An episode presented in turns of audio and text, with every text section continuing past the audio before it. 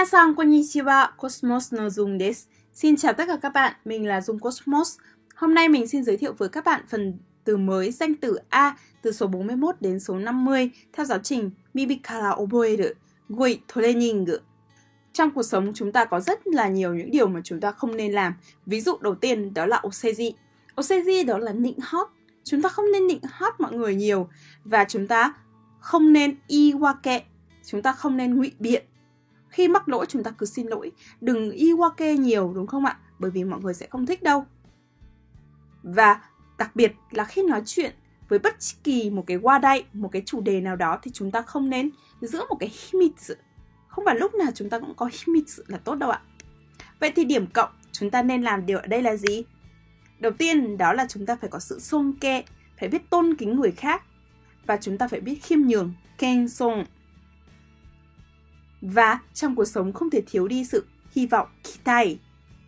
Ngoài hy vọng, ngoài có sự niềm tin ra, chúng ta phải biết lao động, lo lắng, vất vả, khổ tâm, khổ tứ, kuro. Để có ý chí, ishi, ishi và không thể mất đi kanjo, cái cảm xúc vốn có bên trong con người chúng ta. Thì đó là các từ mới có trong bài ngày hôm nay. Chúng mình cùng nhau lần lượt tìm hiểu từng từ mới nhé. 41お世辞 Thế từ nịnh tán dương ca tụng. いいネクタイですねとお世辞を言った。 Tôi đã nịnh rằng chỉ cả và đẹp nhỉ. 彼の作品はお世辞抜きに、お世辞抜きで素晴らしい。 Tác phẩm của anh ấy lược bớt những lời ca tụng thì thật là tuyệt vời. Cụm từ hay dùng お世辞を言う、 nói lời nịnh nọt hoặc ca tụng. Cụm từ mang tính quán ngữ お世辞にもとは言えない。 không thể cho rằng hoặc không thể nói lời nịnh nọt hay ca tụng.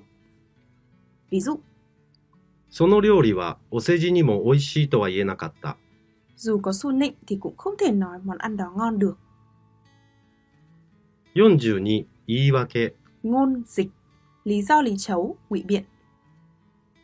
田中さんはいつも言い訳ばかり言って、自分の失敗を認めようとしない。Anh Tanaka lúc nào cũng lý do lý chấu, không chịu thừa nhận thất bại của bản thân. Từ cùng loại, 弁解をする、 biện giải. Từ liên quan, 口実。 lời bào chữa, phân trần.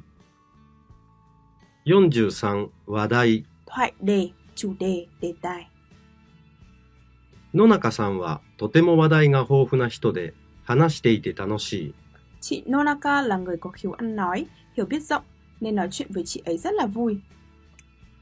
初対面の人は共通の話題を探すのに苦労する。 Với người lần đầu gặp mặt thì thật khó để tìm ra chủ đề nói chuyện chung giữa hai người. 最近は政治が話題になることも多い。 Gần đây, chính trị hay trở thành chủ đề bàn tán. Cụm từ hay dùng 話題になる、 trở thành chủ đề, 話題にする、 thành chủ đề, 話題に上る、 phát triển thành chủ đề, 話題が豊富だ、 chủ đề phong phú. Từ liên quan, トピック。 topic chủ đề, 44、秘密。 tất mật, mang nghĩa bí mật. あなたを信用して私の秘密を打ち明けます。 Vì tin tưởng cậu nên tôi sẽ chia sẻ bí mật của mình với cậu nhé. あなたは秘密を守れますか Anh có thể giữ bí mật được không? 応募の秘密は厳守します。 Chúng tôi sẽ bảo mật nghiêm ngặt về việc ứng tuyển. Cụm từ hay dùng 秘密が漏れる、 lộ bí mật, 秘密を漏らす、 làm lộ bí mật, 秘密を守る、 giữ bí mật, 秘密を打ち明ける。 bày tỏ về bí mật hoặc chia sẻ bí mật. Từ ghét, 秘密厳守。 bảo mật nghiêm ngặt, 45、尊敬。 tôn kính, tôn kính, kính trọng.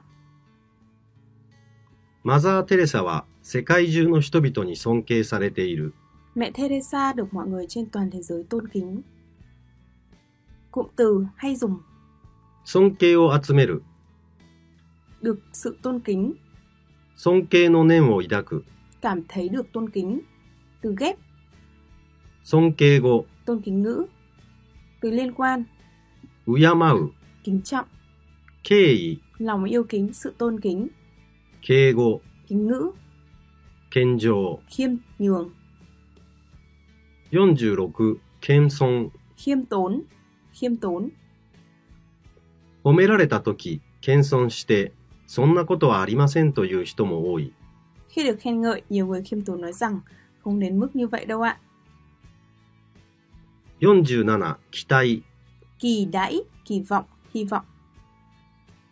山本選手の活躍を期待していたが、期待外れの結果に終わった。 Tôi đã kỳ vọng vào quá trình hoạt động của tuyển thủ Yamamoto, nhưng kết thúc lại là một kết quả không như chúng tôi mong đợi. 期待されるのは嬉しいが、期待が大きすぎるとプレッシャーを感じる。 Tôi rất vui vì được mọi người đặt kỳ vọng, nhưng khi kỳ vọng quá lớn thì lại khiến tôi có cảm giác bị áp lực. 子供の将来を期待する。 Tôi rất hy vọng vào tương lai của con. 新社長に赤字解消を期待している。Tôi hy vọng giám đốc mới sẽ giải quyết được vấn đề thua lỗ của công ty. Cụm từ hay dùng 期待をかける。đặt kỳ vọng, 期待に応える。期待を裏切る。đáp ứng hoặc quay lưng lại với kỳ vọng, 期待が大きい。kỳ vọng lớn, 期待に沿う。theo kỳ vọng. Từ ghép, 期待外れ。thất vọng, 48、苦労。khổ lao, vất vả, gian khổ. 父の死後、母は苦労して私たちを育ててくれた。Sau khi bố tôi mất, mẹ tôi đã rất vất vả để nuôi dạy chúng tôi. 母には本当に苦労をかけた。Tôi thực sự đã làm cho mẹ tôi rất vất vả. アメリカに留学して1年目は言葉に苦労した。Tôi đã gặp khó khăn về ngôn ngữ trong năm đầu tiên khi du học ở Mỹ. Cụm từ hay dùng 苦労をかける。 gây khó khăn, vất vả, 苦労を重ねる。 vất vả chồng chất, 49、意志。 ý chí, ý tư, ý chí, chủ ý hoặc chủ định. 彼女は意志が固い、強いから、きっと目的を達成するだろ Vì ý chí của cô ấy rất cứng rắn hoặc mạnh mẽ nên chắc chắn cô ấy sẽ đạt được mục đích của mình. う。両親はいつも私の意志を尊重してくれる。 Bố mẹ lúc nào cũng tôn trọng chủ ý hoặc ý kiến của tôi. À, ở đây chúng ta có Ishiga Katai và Ishiga Tsuyoi, hai cái ý nghĩa khác nhau, cho nên chúng ta sẽ có hai cách dịch khác nhau. Đầu tiên đó là vị trí quyết tâm của cô ấy rất là cao, Ishiga Katai.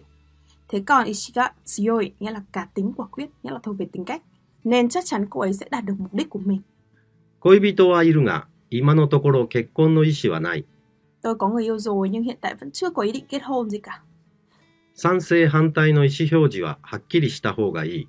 Bạn nên thể hiện rõ ràng ý định tán thành hay phản đối. Cụm từ hay dùng 意志が固い。 ý chí quyết tâm cao. Nghĩa là khi mà đặt ra mục tiêu gì thì sẽ quyết tâm làm việc đó bằng được, thể hiện sự quyết tâm nhé. 意志が強い、弱い。 Cái này lại thuộc về cá tính, nghĩa là dù việc đấy đã quyết định rồi thì bắt buộc dù gì nào phải làm bằng được. Nhiều khi việc đấy rất là cố chấp vẫn làm. Thế còn ngược lại thì sẽ là nhu nhược rất hay thay đổi. するの意志がある、ない。 Có hoặc là không có chủ định làm việc gì đấy, 意思を示す、 thể hiện ý chỉ định. Từ ghép 意思表示をする。 biểu thị chủ ý, 50、感情。 cảm tình, tình cảm hay là cảm xúc. 田中さんはすぐに感情が顔に出る。 Anh Tanaka thể hiện cảm xúc rõ ngay trên nét mặt. 感情を込めて歌う。 Tôi hát với tất cả cảm xúc của mình. 相手があまりひどいことを言うので、感情を抑えられず殴ってしまった。 Vì đối phương nói những lời rất khó nghe nên tôi đã không kìm nén được cảm xúc và đã đấm cho hắn ta một phát.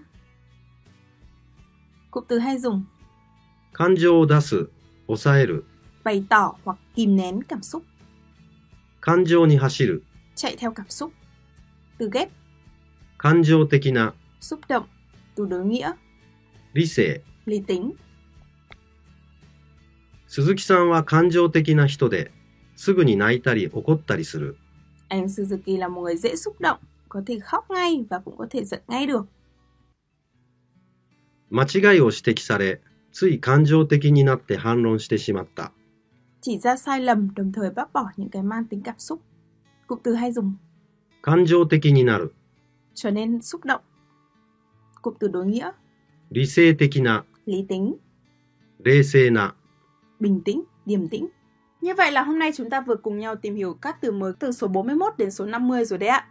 Hy vọng rằng các bạn đã có thể ghi nhớ các từ mới trên và đừng quên ghi nhớ kèm theo các ví dụ nhé. Chúc các bạn luôn có những giây phút học tập thật thú vị cùng với học tiếng Nhật Cosmos. Xin chào và hẹn gặp lại. Gosecho domo arigatou gozaimashita.